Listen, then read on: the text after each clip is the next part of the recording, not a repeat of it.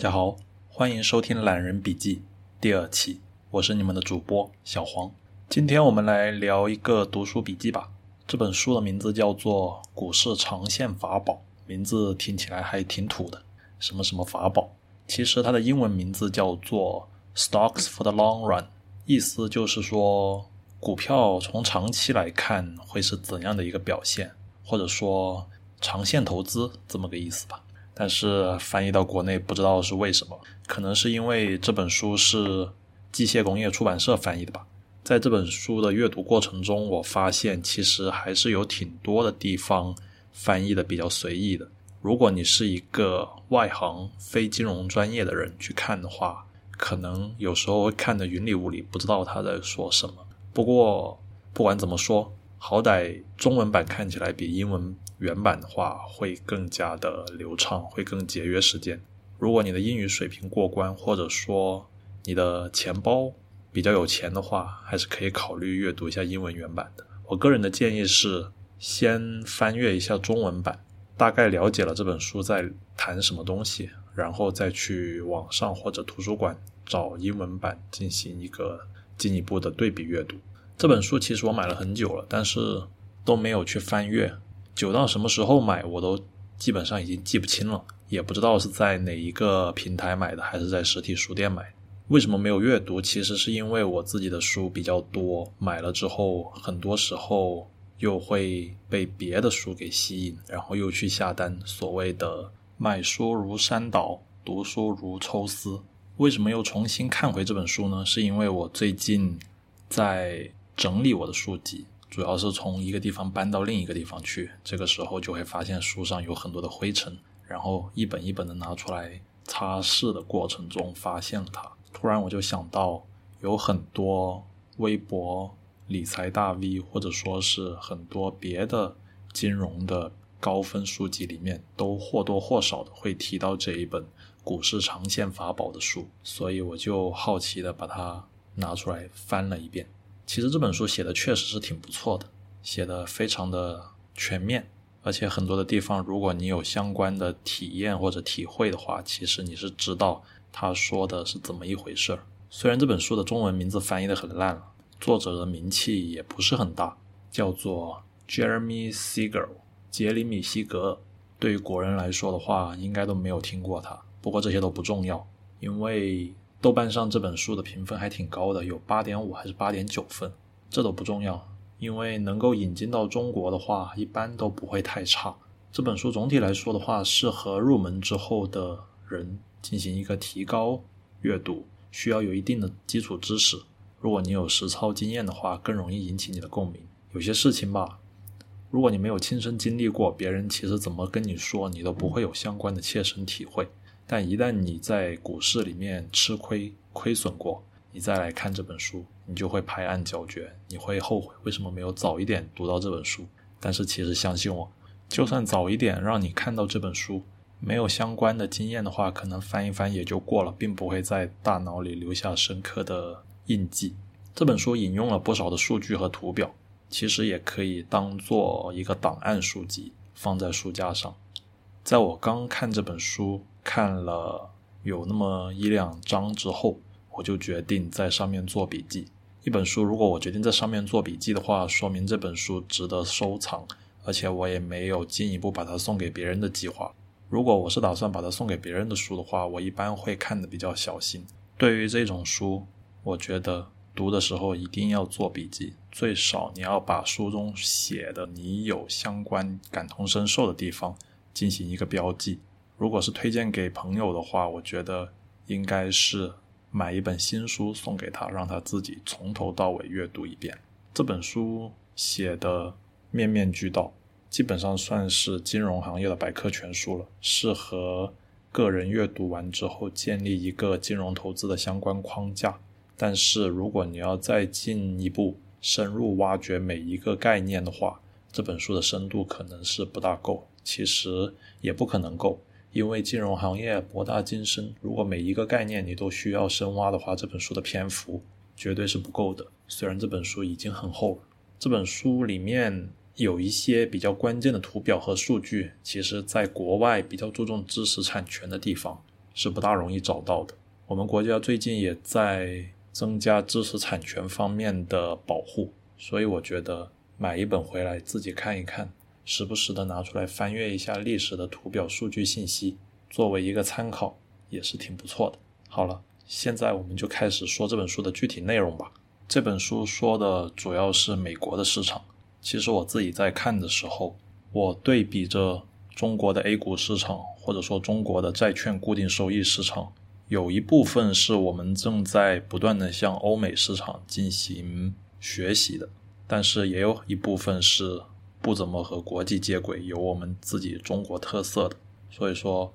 看的时候必须时刻提醒自己，这说的是美国市场，因为我自己以前看书发现。书里面的知识用在 A 股里面，其实很多时候是并不灵验的。但是如果你用欧美市场来进行对比的话，你会发现其实拟合的特别好。所以说，看这种书的时候，我们要时刻提醒自己，他们写的是欧美成熟市场。虽然我们现在中国的市场也在不断的走向成熟，但是还是有一定的偏差，这一点必须得记住。这本书一共有五个部分，第一个部分说的是股票的收益率。从过去、现在以及未来这几个方面来说，股票的收益率的问题。第二部分说的是历史上已经发生过的一些事情，叫做历史的定论。第三部分是说我们的经济环境是如何影响我们的股票收益。第四部分说的是股票的短期的一个波动。最后一部分就是一些类似于鸡汤类的，说的是通过股票创造财富。第五部分其实是比较短的。稍微看一看就可以了。好了，那么我们现在开始第一部分吧。第一部分说的是股票的收益率。说起股票的话，其实我们大家都知道，股票是进行一个买卖的市场。但是很多人在进行买卖的时候，其实会潜意识的去追涨杀跌，或者说买了之后就整天的看着盼它涨，卖了的话就整天盼着股市下跌。好像买卖股票完了之后，不盯着它。就没有什么事情做了。但是其实股票的走势与你盯它或者不盯它没有什么关系，并不会因为你买了，你看着它，它的价格就会上去；或者说因为你卖了，你看着它，它的价格就会下来。这都是我们自己给自己在大脑里面加的戏。所以说，股票和赌博不一样，赌博可以当做一个半娱乐的活动，你赢一些钱或者输一些钱，比如说你去澳门的话，你去赌博。你输了钱，你并不会过于的恼怒，除非你真的输了非常多的钱。如果你输个几百块钱，你可能会觉得无所谓，毕竟你享受了赌场的带给你的刺激，赌场的良好的服务，赌场优美的环境，增长了见识，这其实是一种娱乐活动。但是在股市里面，我们必须时刻提醒自己，我们来的目的是干什么？我们来这是为了赚钱，为了盈利的，并不是为了娱乐。所以。当股市在疯狂的时候，大家每个人都好像在赚钱，市场上充斥着人人都能发财的这么个说法。但是我们必须自己要了解到，这是不可持续的。虽然说是不可持续，这本书上还是列举了一些数据。开篇的第四页就已经列了一张图表，从美国一八零二年到二零零二年这两百年的数据表明，在股票、债券、短期国债、黄金和美元。这五种资产里面，股票的年化收益率是最高的。长期持有的话，股票的年化收益率达到了百分之六点六，债券是百分之三点六，三点六，短期的国债是百分之二点七，黄金是百分之零点七，其实已经可以忽略不计了。所以说，这是从官方的数据里面引用出来，黄金所谓的抗通胀是不成立的。黄金最多可以当做短期的一个避险资产，注意是短期。如果长期来看的话，黄金其实是抵不过通货膨胀的。两百年来年化收益率百分之零点七，几乎就是可以忽略不计了，严重的跑输通胀。最后的就是美元，美元排在第五，在过去的两百年，美元的年化收益率是负的百分之一点四。其实也很好解释，因为美元最早是金本位的时候，它的价格是盯着黄金，后来布雷顿森林体系解体之后。美元就开始了它的贬值之路。美国这些年通过不断的印钞票，美元居然才年化贬值负百分之一点四，其实已经算是相当坚挺了。如果去算一下人民币的话，只会比这个贬值的更厉害，因为美元的全球霸权，它可以向全球输出它的膨通货膨胀，相当于剪了全球的羊毛。所以说，通过这个图表，我们就知道在五种资产里面，股票的年化收益率是长期来看是最高的。所以作者也直接说了，股票的收益将会围绕着年化长期年化收益率百分之六点六进行一个均值回归。也就是说，如果短期内股票的收益率超过了百分之六点六，那么可能在未来的时间，股票就有可能会下跌。当然，只是可能，这个短期也是有可能几年、十几年，因为这个年化收益率百分之六点六是以两百年的时间作为一个参考依据的。如果股票收益率低于百分之六点六的时间过长的话，那么最终它也是有可能会回到百分之六点六的年化，那么就说明它在未来的时间股票的收益会比较好。说到股市崩盘，书中也对它进行了详细的描写。其实和现在二零二零年的三月份美国股市崩盘的迹象是有一点类似的。最近美国股市因为新冠病毒的原因，一个月内暴跌了百分之二三十。在看这本书的时候，我看到九七年到两千年的互联网泡沫破灭的时候，作者所描述的相关的一些语句，其实都是类似的。当时作者是这么写的：道琼斯工业指数报挫两千点，跌幅达到百分之二十。随后，美联储三次快速下调利率，市场重整旗鼓。一九九九年三月二十九日，道琼斯指数收于一万点之上，然后在两千年的一月一十四日，以接近一万两千点报收，再创历史新高。其实说明了，在一个准备崩盘的市场。它还是会有一个反抽，或者说是大众的癫狂，会忽视这些利空消息，觉得可能这一次不会崩盘，并且指数再创出新高。其实，在明眼人看来，这就是最后的逃命的机会了。因为两千年以后，互联网泡沫破灭，后面的故事其实大家上网查一查就知道了。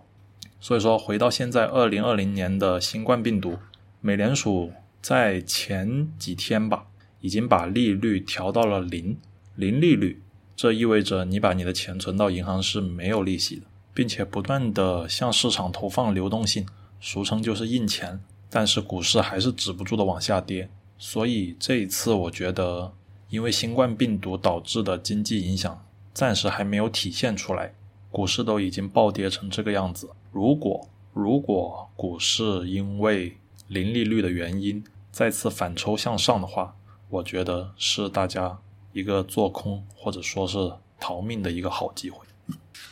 第一部分的第二章讲到的是零八年的金融危机，通过详细描述市场崩盘时候的样子，大萧条会重现吗？雷曼兄弟的破产等一些故事，让大家对股票的市场有更深入的了解。其中有一句写的和现在二零二零年是非常的相似，叫做。国债拍卖获得大幅超额认购，竞购者将国债的利率拉低到了百分之零点六。那和前几天美国的十年期国债收益率非常的相似。前几天美国十年期国债收益率好像已经到了百分之零点六二还是六四。其实，在阅读这些书的过程中，你能发现历史给我们的教训就是我们从来不会从历史中吸取教训。每一次的故事都是高度的相似。在第二章里，作者还说到了崩盘对应着经济增速的放缓，负债率极高的借贷人对市场的下跌毫无抵抗力，非常的容易被危机拖垮。而现在二零二零年，美国已经开始有中产阶级已经开始担心自己失去收入来源，因为美国人其实没有多少存款，他们基本上都是月光族，这种消费方式其实遇到大的风险是毫无抵抗力的。零八年主要次贷危机是因为太多的没有收入的人借了银行的钱，然后银行将他们的借款包装成了次级贷款，再通过各种金融工具分割，再进行分成进行出售，最后引爆。当时银行说抵押品违约的概率是零，但其实并不是，只是因为通过层层的转包，把违约概率给隐藏了起来。市场缺少的只是最后引爆它的那一颗雷。这一次二零二零年美股的崩盘，其实是因为前面从二零零八年金融危机之后，美股已经走了十年的长牛市。这一次引爆它的是新冠病毒疫情。在阅读这些书的过程中，不断的将现实和历史进行对比和结合，会非常的有感触。上一次零八年的次贷危机是因为房地产泡沫所导致，这一次的原因暂时还没有被爆出来，或者说媒体并没有。进行大幅的报道，但我个人在网上找了一些相关的报道也好，或者说相关的分析也好，说的是有可能是因为上市公司不断的进行资产的质押，然后进行回购，不断的回购股份注销，所以推高的一个牛市，再加上市场上发行了非常多的 ETF 基金，ETF 基金对。各种资产进行统一的打包，然后再卖给投资者。还有一个原因就是企业信用债的违约风险，因为市场下跌，病毒肆虐导致工厂无法开工，人们的消费能力下降，那么公司的收入就会降低，降低了之后就无法偿还他们的债务，所以企业债的违约也有可能是后续金融暴雷的一个导火索。现在二零二零年暂时只是进行到新冠病毒感染人数不断上升的这个阶段。至于后续对经济、金融和实业的影响，在中国已经慢慢体现出来了，但是在美国和欧洲的国家暂时都还没有体会到出来。这可能也是市场非常恐慌的原因吧。虽然美国政府在不断的印钱、不断的降息，让大家不要恐慌，但其实美国政府越这么说的话，大家是越恐慌的，因为大家都心知肚明，只是说到了宴会散场的时候了，看谁最后留下来买单，大家都在抢着跑。书中第二章还说到，雷曼兄弟本来可以获救吗？其实，在二零二零年这一次股市崩盘的过程中，暂时还没有大的企业倒闭，最有可能的看起来可能是波音公司。但是暂时还没有倒闭。其实每一次的大危机到最后都是以几家公司的倒闭，或者说被政府收购或者接管而告终，说明市场到底了。政府发声或者推政策，只能说是一个政策底。但是出了政策底之后，市场有它自己的规律，它还是会向下寻找一个所谓的市场底，这才是最后的底部，是所有市场交易者所认可的一个底部。政府说的话只能在一定的程度上表明政府态度，它其实对于市场交易并没有特别大的作用，有时候可能还会加速恐慌。第三章讲的是金融危机后的市场经济以及政府的政策，说到了美国经过崩盘之后 GDP 下降的幅度大概是百分之三、百分之四的样子，然后说在经济危机的冲击下，新兴经济体的表现比发达国家要好很多，那是当然。因为新兴经济体他们的发展潜力大，他们的基数低，所以他们的增长率高也是很正常的。但是中国现在的经济体量其实也挺大的了，经过了这一轮新冠病毒的疫情之后，能恢复多少还不好说，因为一季度基本上废了，大家都是停工停产，加上中国现在的人口老龄化，劳动力也不足，所以到底能够有多少？今年二零二零年的 GDP 到底能有多少？其实还不好说。倒是现在越南和印度其实发展的势头挺不错的。这次的新冠病毒他们那边也有，但是可能因为他们处于赤道附近，天气比较炎热，好像并没有什么大规模的传播迹象。这有可能是他们二零二零年发展的一个良好的时机。书中第三章也说到了，金融危机之后，美国启动了量化宽松，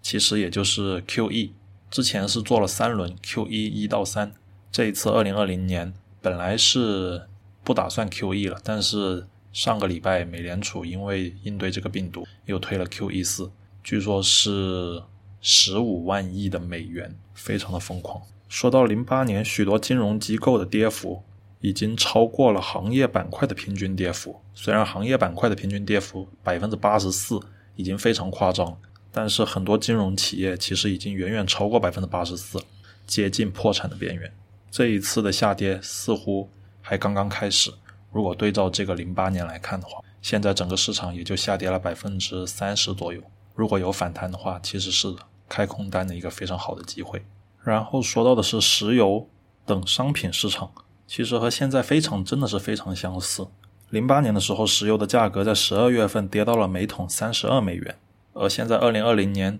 因为沙特和俄罗斯的一个矛盾和冲突，国际原油价格有好几天都已经跌破了三十美元了。现在加油其实是特别便宜的。我昨天去加了一箱油，每一升才四块多人民币，简直是不可想象。所以说，在股市暴跌的时候，想买商品进行对冲其实是错的，因为除了美国的长期国债之外，所有的商品都在下跌。即便是黄金，在零八年的时候也从一千美元跌到了七百美元，跌幅还是蛮巨大的。所以说，黄金避险也只是短期来看正确。在外汇市场的话，汇率美元的汇率一直持续在下跌，一直持续到金融危机的前期。但是随着金融危机全球的爆发的话，美元成为了全球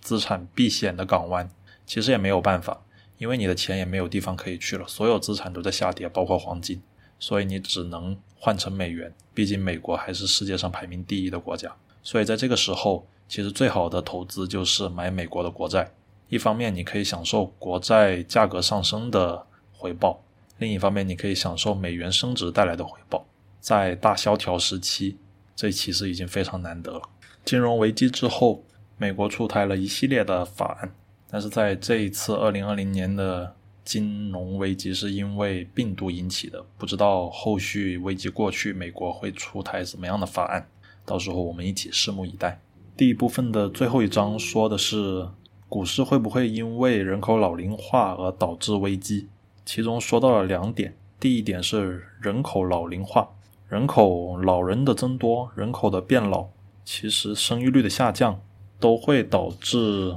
社会劳动力的不足。社会劳动力不足将导致实体经济衰退，那么股市就有可能会下降。但是在这本书里面，作者又说到，其实现在是全球一体化。在每一个全球化的国家，发展中国家的年轻人多，它可以为发达国家的老人提供生产用品，并且从发达国家那购买资产。所以对这一部分，作者还是蛮乐观的。他觉得在发展中国家提供劳动力的同时，去高位的接盘发展发达国家的资产，这一点我觉得作者还是蛮乐观的。但是至于发展中国家的人的购买力足不足够？作者也觉得没有底，他说并不乐观。在书中他还说到，其实最大的两个发展中国家，一个是中国，一个是印度。他对中国还是蛮看好的。在写这本书的时候是零几年吧，他说二零一六年中国的 GDP 总量将会超过美国，但其实到现在二零二零年来看，中国还是没有超过美国。另一个就是印度，印度的话暂时还在中国后面，但应该还需要一段时间的追赶。所以，作者在第一部分的最后小节的时候说到了，发展中国家劳动力提供给发达国家，并且购买发达国家老人的资产，这个美好的前景不一定会实现，因为国家之间会发生贸易战，对资本流动的限制，而且亚洲和其他国家撤销它的贸易支持政策等等等等。所以，其实，在零几年的时候，这个作者就已经预感到了国家之间可能会有贸易战。最近美国和中国的发生的事情，其实也印证了这一点。这也是读书比较有意思的地方。如果你提前能看到这一些，当事情在发生的时候，你就不会手足无措。好的，现在我们进入书本的第二部分——历史的定论。历史的定论其实是延续了第一部分，把历史上发生的一些事情和他们的一些历史表现进行一个详细的解析，主要是以史为鉴。其中说到了股票与债券一八零二年以来的收益率对比，这个其实在第一章已经说到了。最后说的结论就是，股票的长期风险其实是少于债券。作者说了，你以为买政府的债券就绝对的安全吗？其实你错了，因为政府它可以通过不断的印钱来偿还你的债券，债券在抗通胀这一块其实能力是非常弱的。但是反观股票，长期来说的话，股票抗通胀的能力还是相当不错的，因为公司的利润会随着通胀而不断的增加，而股票的估值，作者用的是 Golden Model，也就是 GGM Model，其中作者也说到了黄金、美元和通货膨胀之间的关系。对于黄金，在整本书作者其实都是持抛弃态度的，因为它不能提高更高的收益。不管黄金的保值属性有多强，其实从长期的角度来看的话，贵金属只会拉低你投资组合的整体收益率。但是股票就不一样，其实特别是在通货膨胀的时候，大家会有强烈的感受。为什么一级市场小黄车、小蓝车、小红车、小白车这种共享单车那么容易就能圈到钱？就是因为钱实在是太多，但是好的资产实在是太少，所以以至于只要你有一个好的 idea，你通过几个 PPT，你就可以去造车，可以去一轮又一轮的融资，这也是没有办法的事情。所以这也说明了，在通货膨胀的时候，好的资产是有限的，会出现资产荒，而这就为上市公司的股票。提供了一个非常好的上涨条件，所以整体上来说的话，股票的抗通胀能力是相当不错的。当然了，股票的收益率长期稳定，而且长期不错，但并不能保证它短期的收益率也同样的稳定。这在最前面也说到了，这是一个长达两百年的一个观察周期，在短期几年或者说是十几年的过程中。股票如果表现的比较差，也是非常正常的。比如日本的失去的十年，失去的二十年，他们的股市基本上就在原地踏步。当然了，作者也说了，你不要以为政府的债券收益率非常的稳定，其实它的波动性也非常大的。在一九四六年到一九八一年的三十五年里面，其实长期国债的实际收益率，说的是实际收益率，也就是说抛除通胀之后的收益率，其实是负数。所以说，投资国债在这个作者看来也并不是一个十分靠谱的事情，短期可以做一个避险资产，但是长期来说的话还是非常的不划算，特别是在债券的超长收益率的时候，这个过程绝对是不可持续的。所以，除非你是极度的厌恶风险，否则的话，你怎么会去接受一个调整通胀之后的一个负的收益率的资产呢？其实，买入股票最好的时候就是在大家都悲观的时候，在股票市场上，最后胜利的始终都会是乐观主义者。并不是悲观者，你要相信，虽然经历了大崩盘，但是经济增长的基本动力总会让股市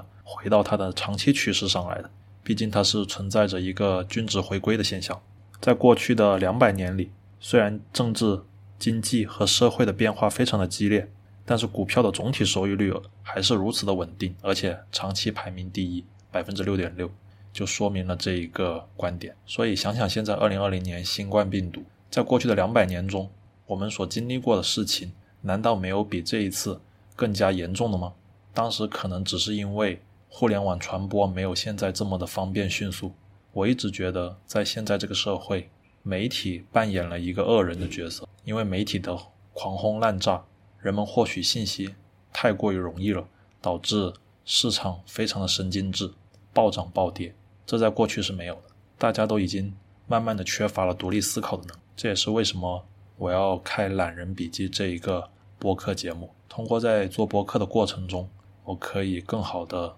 对自己的想法进行总结，并且与大家一起分享。在分享给大家的过程中，我自己也获益良多。好了，说回这本书，作者最后的结论就是：如果以史为鉴，我们就会知道，在纸币本位制度下的任何经济或者政治动荡中，政府的债券都远远的比股票危险的多。因为在美国这个市场，政府是有可能会倒台的，有可能政府是会换人的。但是优秀的企业，它是基业长青，可以做几百年，屹立不倒。在这点上来说的话，一个好的企业确实比政府要牢固得多。接下来作者说了风险收益和资产配置，在这一章他说的是股票的长期投资风险为何小于债券。其实这也是在上一章的一个延续。这章里面作者说了，如果你持有股票二十年，连续持有二十年，你的平均收益从来都不会出现负值。也就是说，如果你真的是股市长线持有，你是基本不可能亏钱的。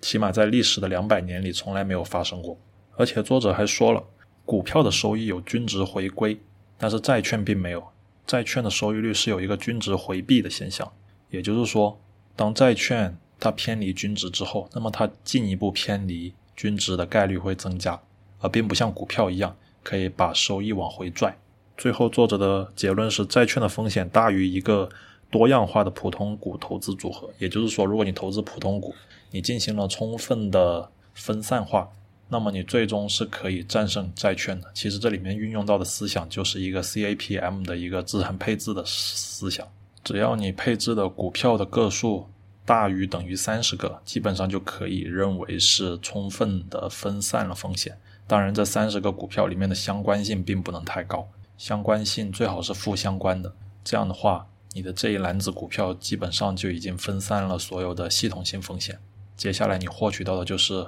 超额收益。在第七章，作者介绍了一下股票的指数，介绍了道琼斯指数、纳斯达克指数、标普五百指数，并且说明了它们的编制规则。这一些就不多说了，因为与我们没有什么关系。而且大家如果想了解的话，可以直接百度一下，基本就可以全部出来了。接下来的一章说的是税收对股票和债券的不同影响，最后的结果也是股票更胜一筹。感觉这个作者整本书都是在说股票的好话，说债券不行了。当然了，他也是举的事实。其实他的观点已经现在广泛的得到了市场投资者的认可，大家都知道这个。但只不过是在股市崩盘或者股市暴涨的时候，大家还是有时候会忍受不住。所谓的税收影响，其实对于美国投资者来说关系比较大，在我们国家。关系并不算特别大，因为我们国家是没有资本利得税这个说法的，但是美国是有的。资本利得的意思就是，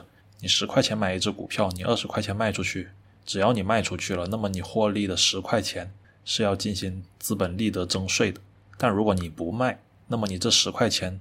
盈利的收入就并没有入账，没有入账，那么你这一块的税收是可以暂缓不交的。所以作者是从这个方面来说明了股票的优势。叫做延期收入资产 （Deferred Tax Asset，DTA）。在这一章，作者也介绍了一下美国的税收历史，其实跟我们的关系也并不是特别大。在第十章，作者说的是股票价值的源泉是来自于哪里？其实就两点：第一个是股票的盈利，另一个是股票发放的股息。盈利对应的是股票的资本利得，股息的话，作者在这运用的是一个。GGM 模型也就是一个股利折现模型来对股票进行一个定价，但是老实说，其实这个模型已经偏古老了，现在用这个模型的已经不大多，而且有些公司它是不发放股利的，那么你就没法用这个股利折现模型进行估值。其实针对不同板块的公司的话，是会有不同的估值方式，通过 PE、PB、PS 或者 PEG 这种不同的指标，比如说。新的初创类企业，它很可能是没有收入的，它每一年的利润都是负数。但这个时候我们就不能再看这些指标，我们要看它的成长数，也就是要看它的营收，比如说看它的市销率怎么样。如果它的市销率在不断的增长的话，说明它是在快速的占领市场，那么这样的公司还是蛮有前景的。但是如果对于一些大盘股，什么石油啊、银行啊这些，它已经没有什么发展空、发展潜力了。这个时候，我们就应该看它的 P/E、P/B，也就是看它的市盈率和市净率这种重资产类的行业。所以，其实，在实际应用中是要不同的情况进行分析，并不能一概而论。最后，作者说到了一些股票或者债券市场崩盘的一些情况。其实说白了，也就是说，我们在做资产配置的时候，一定要有一个再平衡的思想。当你这一段时间你的股票收益率变得非常高的时候，你就要考虑一下，将股票套现一部分投入到债券。当债券收入达到了一定的比例之后，我们又要套现债券，把它投入到股票中。说白了，一个动态再平衡。之前我在网上看有人做过一个计算，如果你做再平衡和不做再平衡，你最终的收益可能会相差好几倍。毕竟股票和债券是属于一个跷跷板的两头行情。第二部分的最后一章说的是战胜市场，说的是股票规模。股息收益率和市盈率的一个重要性。这里面他说到了我刚说的 CAPM 模型，还有说到了 Pharma French 的三因素模型：大盘股、小盘股、流动性的高低、价值型或者成长型，这一些都是一些金融的一些基本的概念，在这本书中都已经有提及。当然了，虽然基本，但是还是非常重要的。所以说这本书其实说的非常的全，是一个框架型的介绍。最后作者说到，通过统计。在股票 IPO 的时候，你去买入的话，长期持有下来的话，你大概率是亏钱的，是因为股票新上市 IPO 的时候经过了爆炒，价格定得非常的高，非常的不合理。所以说，普通人对于 IPO 的爆炒最好还是敬而远之。你想去炒也可以，但是你知道自己要在什么时候退出，你要知道自己在做什么事情，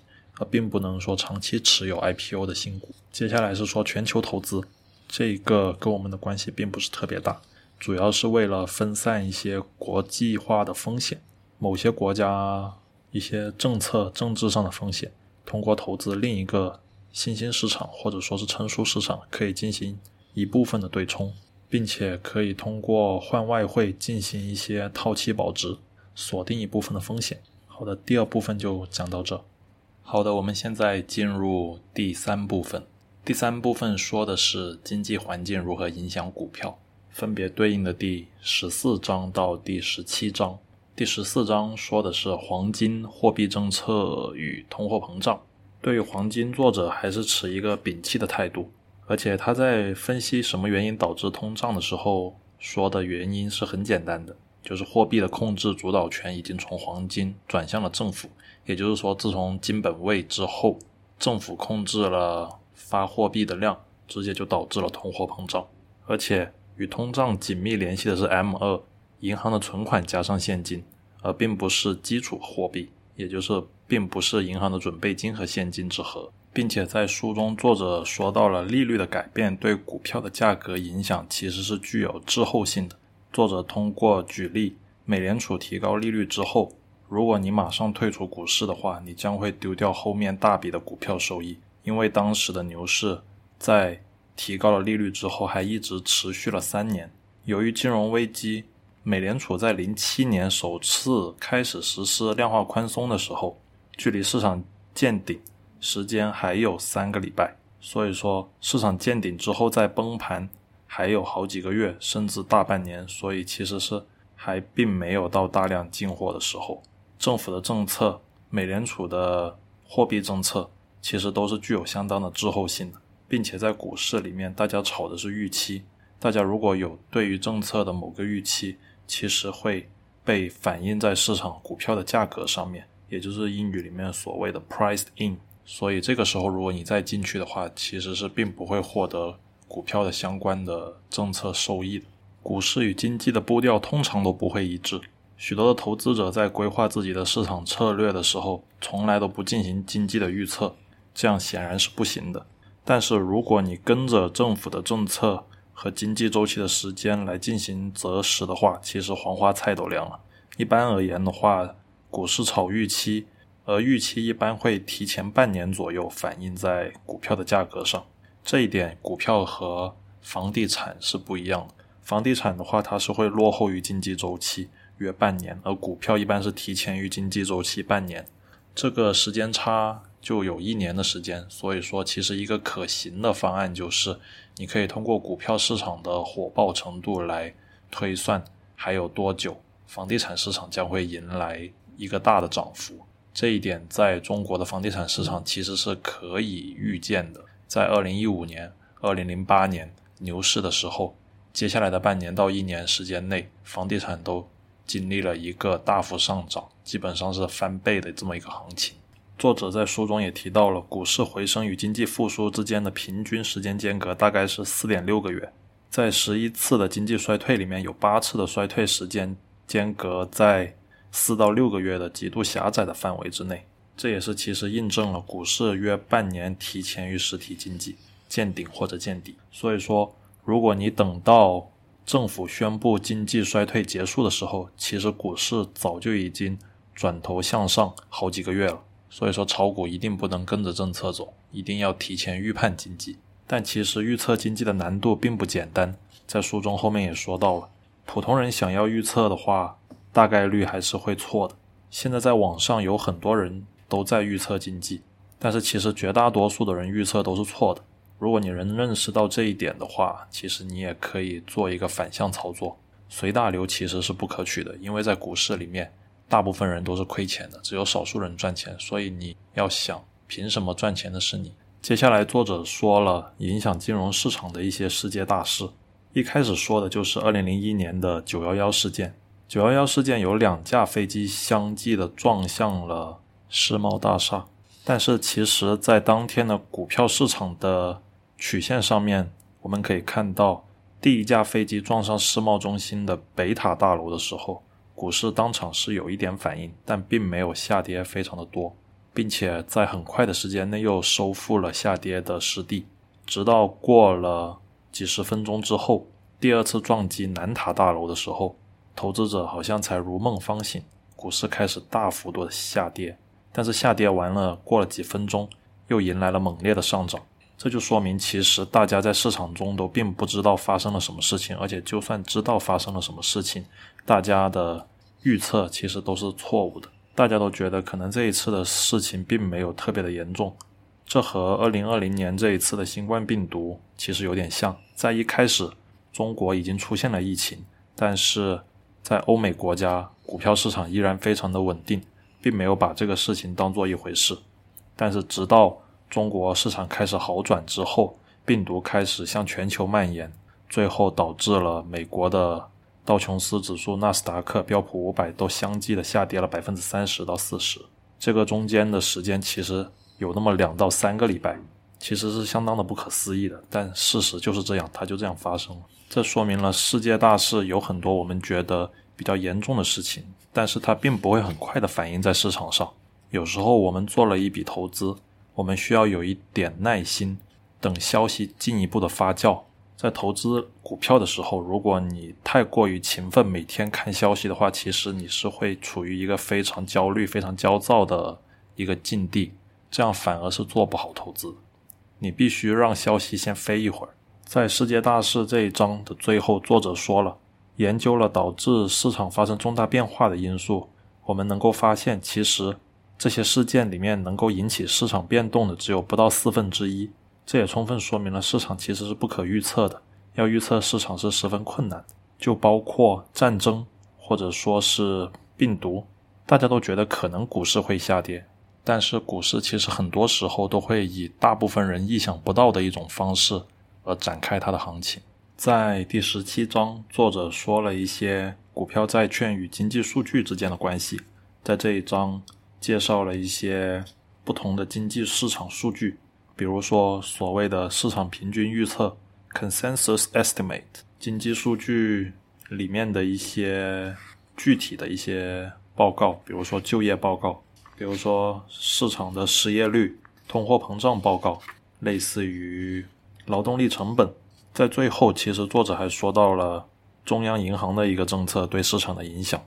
一般在股市暴跌的时候，政府总是会放水、印钱，提供市场流动性。这个我们可以认为它是一个政策底。一般市场会有一个向上涨的一个反应，但是实际上后续大概率还是会下跌，可能还会再跌好几个月，寻找一个市场交易的一个一致认同的一个所谓市场底，这个才是真正的底部。政府的政策从来都不可能马上把底部给打出来，必须市场得靠自己走出来，得靠每一个人交易，直到最后一个愿意卖的人都不再卖出的时候，市场底才会出现。我觉得这个部分最精华的就是在它的最后。下面我们进入第四部分，讲的是股票的短期波动。虽然这本书叫做《股市长线法宝》，说的都是长线持股的事情，但是其实也在第四部分。花了有五个章节来对股票的一个短期波动进行描述，其中包括了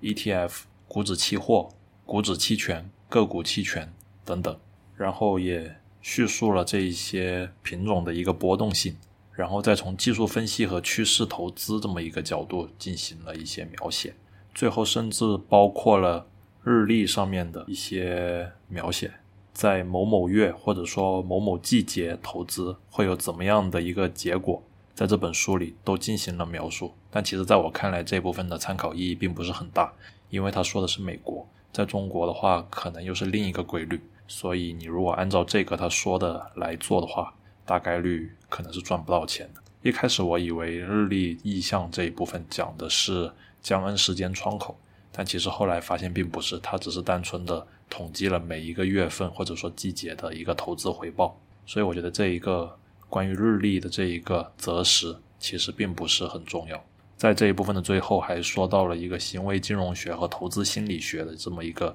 投资哲学的一个话题。最后得出的结论就是，其实我们大部分人应该进行一个被动的投资，比如说进行一个 ETF 指数的一个定投。因为 ETF 指数它并不会退市，个股的话你还需要对公司进行研究，一不小心的话，公司如果退市了，那你们会血本无归。但是 ETF 它是一个指数，首先政府在制定指数的时候，它已经帮你筛选过了最优秀的股票，把它们集合成一个指数，所以就不需要担心它退市，也不需要担心它的业绩不如意。其次，如果你想锁定风险的话，你是可以通过投资股指期货或者说是期权来进行一个风险的对冲。这一部分的话，涉及到的专业知识比较多，在这一时半会其实也说不清楚。如果是需要了解的话，可以后续再找一些专门的书籍来进行讲解，包括波动性。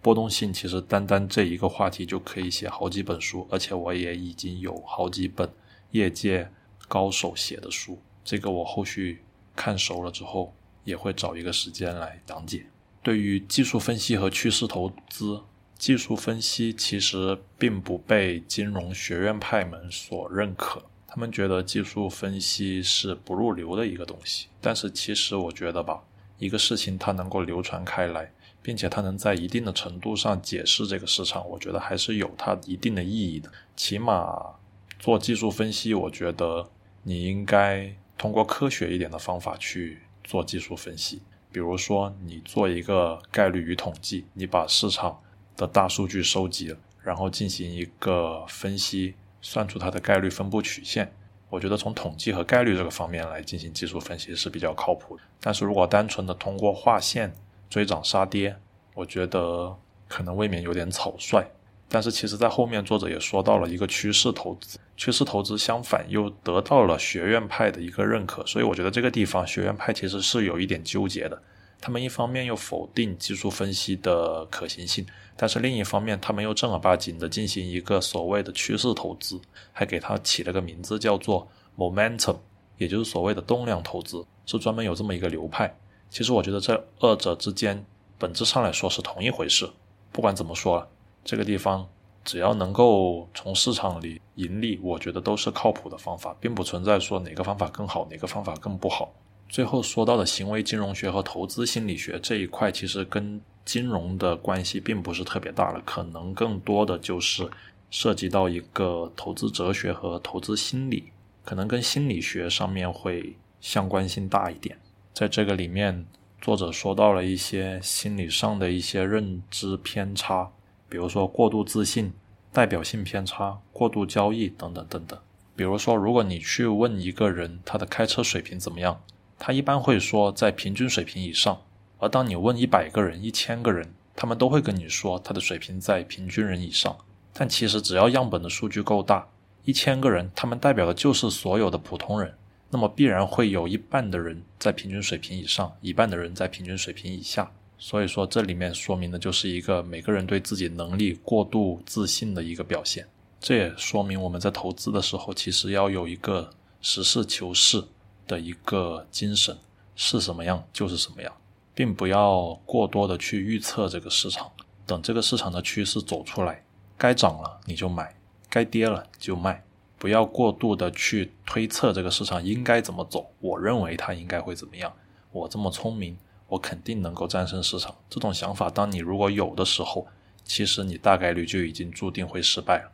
虽然这个地方是有一点难以解释，但是其实每一次当我有这样的思想、有投机的思想的时候，大概率都是失败。在这本书的最后一部分，就是一些相关的鸡汤部分说的是通过股票创造财富。在这里面，他说到了一些基金的业绩构成、指数化投资以及如何战胜大盘。如何构建长期的一个成长性组合？这里面首先说到的是机构投资者和基金，其实他们就代表着大盘，他们又怎么能够战胜大盘呢？所以说，基金管理其实赚的都是相对收益，大家只要赚的比别人多，亏的比别人少就足够了。他们并不是做绝对收益的，基金做的都是一个相对收益，赚的都是管理费。但是对于个人投资者来说，这其实是不够的。个人投资者做的必须是要赚。实际收益，而并不能赚相对收益。赚钱就是赚钱，亏钱就是亏钱，你只需要跟自己比，你不需要跟市场比。如果今年市场跌百分之三十，你跑赢市场，你跌百分之二十，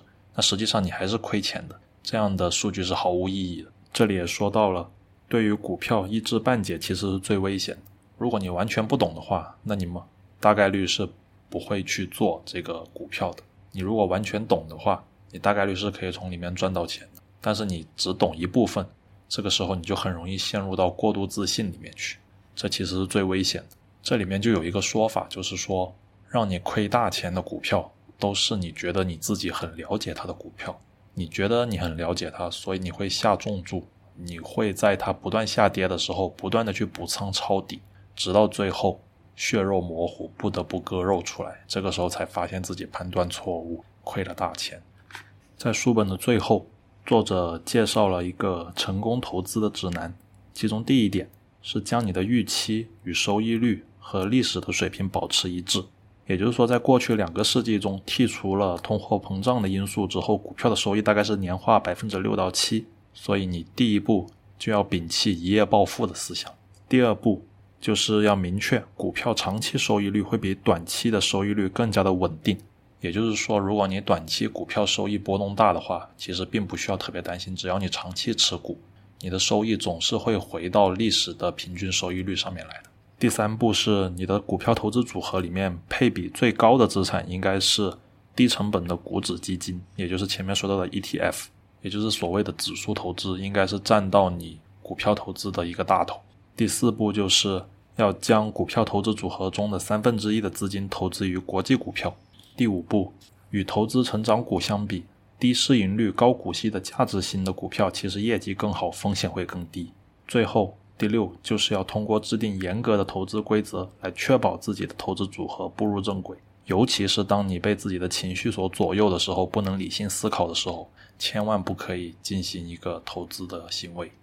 而且在交易的时候，我们一定不能为了战胜大盘而进行频繁的交易，不能为了交易而交易。很多时候只是为了宣泄自己购物花钱的欲望。其实那只股票，当你买下去之后，它并不会说马上上涨，大概率还可能会下跌。所以，我们又为什么要做这样的频繁交易呢？而且在市场中，其实随着现在信息化越来越快，市场的噪音也越来越多。但是，消息最灵通的投资者反而最容易掉进消息的陷阱中。当你被海量的信息、财经新闻、消息和相关评论包围的时候，其实你的大脑已经很难再进行一个自主独立的思考。所以，我们必须要摒弃一些噪音。在这本书的最后，也就是第五部分的最后，作者说到的就是，股票是长期内积累财富的最佳方式，是这本书的最主要的观点。无论是在这本书首次出版的时候，还是现在再版再版之后，这一个观点始终如一。这也印证了。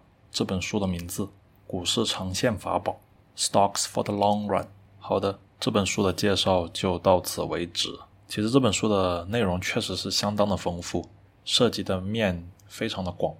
包含了金融、股票交易的绝大部分概念。一次节目其实很难详细的面面俱到，只能说是介绍一个框架的大概。在读这本书的时候，我在书中其实还是画了不少重点，做了不少笔记的。我觉得这本书在我做完节目之后，我会时不时的进行一个翻阅，并且把这一期节目拿出来反复的收听。这是一本常读常新，适合当做史料或者说参考资料的一本书。好了，如果你也喜欢这本书，或者对这本书的解读，对《懒人笔记》这个播客节目有任何的意见和建议的话，欢迎发信息、发邮件或者评论留言给我。感谢你的收听，我们下期再见，拜拜。